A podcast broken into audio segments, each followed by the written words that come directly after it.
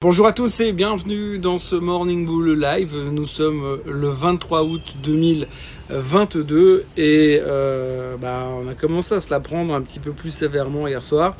Euh, les choses deviennent un petit peu plus euh, tendancieux, j'ai envie de dire, et la tension est palpable sur les marchés puisque alors qu'il y a encore une semaine en arrière, on était super confiant, super bullish et rien ne pouvait nous arrêter. Et euh, bah, finalement, si la moyenne mobile des 200 jours nous a arrêtés, et à partir de là, euh, on a été euh, étreint d'un énorme doute et on ne sait plus trop quoi penser de la suite. Donc dans le doute, eh bien, on vend tout ce qui est croissance, on essaie de se repositionner sur de la value mais sans grande conviction. Et on est en train de se rendre compte qu'il y a deux trois choses qui vont euh, pas très bien et euh, ça commence à nous stresser. Pourtant, euh, c'est pas faute d'en avoir parlé et c'est pas faute d'avoir noté le fait qu'il y a quand même pas mal de choses qui ne vont pas très bien, mais on voulait pas les voir. Maintenant, on commence à les voir et ça nous pose un tout petit peu des problèmes.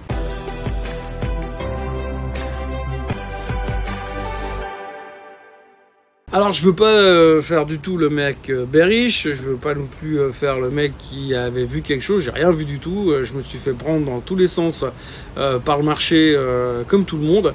Et je me suis fait surprendre dans tous les sens par le marché comme tout le monde. Et franchement j'avoue qu'à un moment donné je pensais vraiment qu'on était effectivement en train de se faire un short squeeze massif. Et puis finalement soudainement retour sur terre. Alors retour sur terre finalement je me posais un petit peu la question quand je regardais les marchés euh, hier. Je me dis, mais qu'est-ce qui a réellement changé? Non, parce que si on regarde un petit peu les choses, vous prenez euh, géopolitiquement parlant, il n'y a rien qui a changé. Les Américains sont toujours en train de chercher les Chinois, les Nord-Coréens, les Russes. Et puis bah, les Russes sont toujours en train de foutre le bordel en Ukraine. Euh, on se bagarre autour d'une centrale nucléaire en Ukraine. Macron est très préoccupé par ce qui se passe en Ukraine et se fout totalement de ce qui se passe dans son pays. Euh, bref, on a un peu l'impression que rien n'a changé au niveau géopolitique.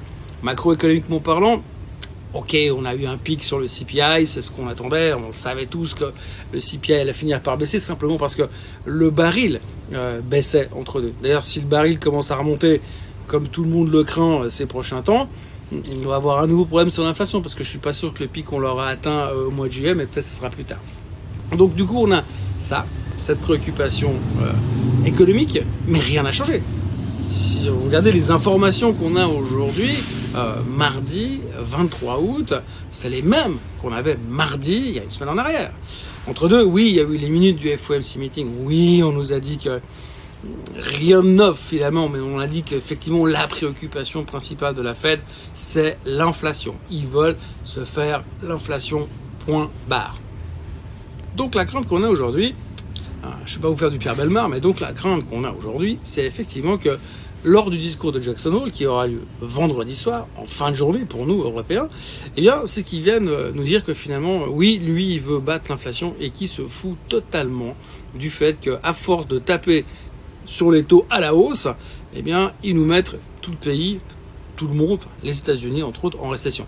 Non, parce que globalement, la Chine sont plutôt en train de ralentir. Nous en Europe, c'est même plus une question de savoir si on va aller en récession. Là, plutôt, c'est la question qu'on a, c'est combien profond on va aller en récession. Surtout quand on aura plus de gaz et plus d'énergie euh, cet hiver. Merci la Russie. Ce qu'il faudrait surtout pas, c'est que les Américains rentrent en récession. Mais visiblement, on a un petit peu peur aujourd'hui, enfin là tout de suite c'est la préoccupation principale, c'est de se dire ah, mais mon Dieu, si tout d'un coup Powell nous disait qu'effectivement il se foutait d'entrer en récession, ce qu'il voulait d'abord c'était calmer l'inflation, puis après on s'occupera de la récession plus tard. Alors je vous cache pas que ça va être impossible que Powell se pointe vendredi en disant je me fous totalement de la récession. Mais de nouveau, ce sera à nous d'interpréter comme on sait aussi bien le faire les paroles de la Fed, les écrits de la Fed, les mimiques de M. Powell, la couleur de la cravate de M. Powell, savoir s'il portera une chemise unie ou une chemise rayée. Bref, tout ça nous donneront des indices pour savoir s'il se fout vraiment de l'inflation et si sa préoccupation c'est uniquement l'inflation. Donc voilà, aujourd'hui, on a la même situation qu'on avait la semaine dernière. Simplement, à la place de le regarder depuis là-bas, on regarde depuis là-bas. C'est-à-dire que pour l'instant, on a un angle de vue différent. Mais c'est la même chose. C'est la même chose. Le CPI, il est à 8,5%. Aux dernières nouvelles, on ne sait pas trop où est-ce qu'il sera dans un mois. Euh, en Europe, ça va pas très bien, voire pas bien du tout. Euh, les tensions géopolitiques sont pareilles, les problèmes de chaîne d'approvisionnement c'est pareil, les valorisations des titres c'est pas pareil. Ils sont beaucoup montés, sont beaucoup montés ces derniers temps en anticipation d'une amélioration des choses. pour l'instant, euh, c'est pas gagné, euh, c'est pas gagné cette amélioration, et on se souvient quand même que pendant toute cette période de résultats qui se termine aujourd'hui, on a quand même eu beaucoup de gens qui sont venus nous dire attention, ça va être compliqué les prochains mois. Et euh, ouais, ça va être compliqué les prochains mois. Sauf qu'aujourd'hui, on a anticipé le fait que ça allait aller beaucoup plus vite que prévu. Sauf que pour l'instant, on se dit et si ça n'allait pas aussi vite que prévu? Et puis il y a un autre truc, c'est que depuis quelques jours, on a, on a repris nos agendas et puis on s'est dit ah mais attends voir, on est en août. Et donc si ma mémoire est bonne, après le mois d'août, on a le mois de septembre. Et après le mois de septembre, on a le mois d'octobre.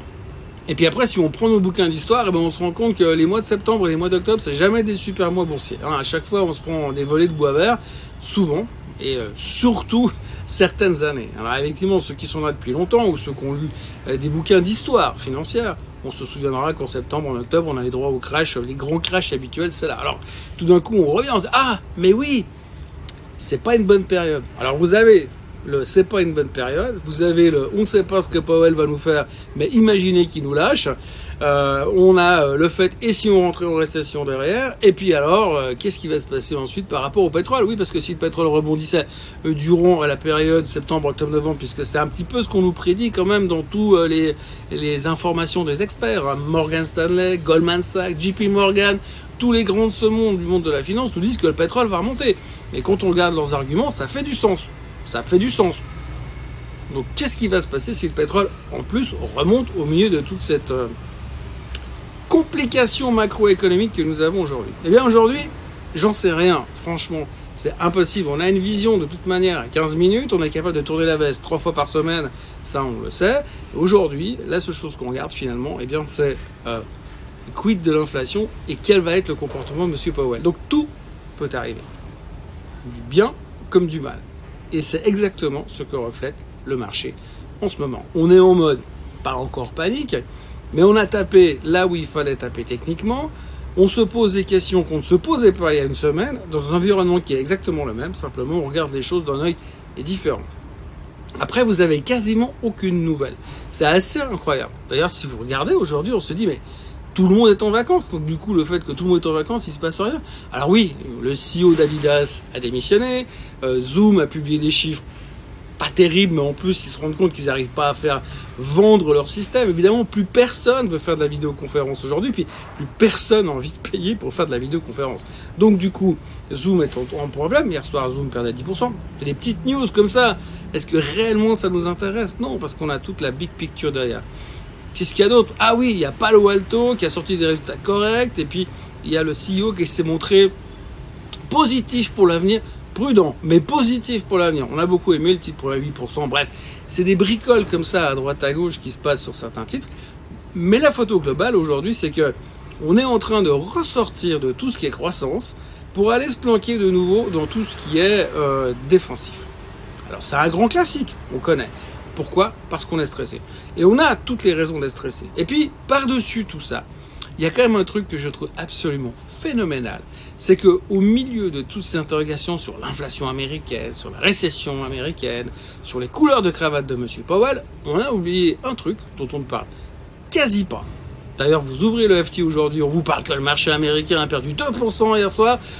Par contre, tout en bas, en bas à droite, après les chiens écrasés, après la rubrique luxe et quelle montre vous devez acheter avec votre prochain bonus, eh bien, euh, on nous parle en délicatesse du rendement du 10 ans italien. Alors, regardez discrètement dans un coin du bureau si vous avez le temps, mais asseyez-vous d'abord, regardez juste le graphique du 10 ans italien. Le voilà. Ça se passe de commentaires. Le graphique du 10 ans italien, euh, enfin, le rendement du 10 ans italien a littéralement explosé ces derniers jours. Le 9 août, on était à 3%. Aujourd'hui, on est à 4,5%. Je vous laisse faire le calcul, mais ça fait une sacrée hausse quand même en quelques jours. Pourquoi? Pour rien. Ils ont juste pas de gouvernement. Ils ont pas de gouvernement, puis à côté de ça, ils ont un endettement qui est juste stratosphérique. Donc, on est en train de se dire, bon, on n'est pas encore là, mais avec un rendement qui monte à 4,5, on peut commencer à se dire, il y a peut-être deux, trois personnes là autour qui sont en train de se dire qu'il serait pas impossible que l'Italie fasse défaut. Alors, je suis pas en train de vous dire que l'Italie va faire défaut. Je suis en train de vous dire que pour ceux qui étaient là en 2011, il y a un autre pays qui est pas l'Italie, mais qui est aussi bien au sud de l'Europe, euh, la Grèce, qui nous a fait un peu le même trip. Hein. On a dû restructurer la dette, on a parlé 1250 fois de défaut de la dette.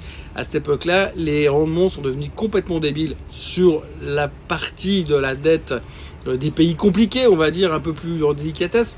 L'Italie, l'Espagne, la Grèce évidemment. Et là, ce matin, vous avez le 10 ans, le rendement du 10 ans italien, qui est à 4,5%. Et vous voyez la vitesse à laquelle ça monte eh bien ça pose problème. Alors on sait que c'est pas nouveau que l'Italie n'ait pas de gouvernement, on sait qu'ils s'en sortent à chaque fois, mais quand même, c'est un nouveau truc en plus qui vient se pluguer derrière. Et si vous avez été là dans les marchés financiers en 2011, la volatilité qu'on s'est pris dans les dents pendant cette période-là, si ça revient, je peux vous dire qu'on va aller faire un new low sur le S&P 500 déjà. Et puis en Europe, ça va être la machine à laver en mode essorage. Voilà ce qu'on pouvait dire après une journée, euh, une mauvaise journée sur les indices boursiers euh, européens, sur les indices boursiers américains, où aujourd'hui on est repassé un petit peu euh, en territoire des ours. Je vous disais l'autre jour qu'on étions encore techniquement en territoire des ours et qu'un ours ça court très vite et qui pouvait largement nous rattraper.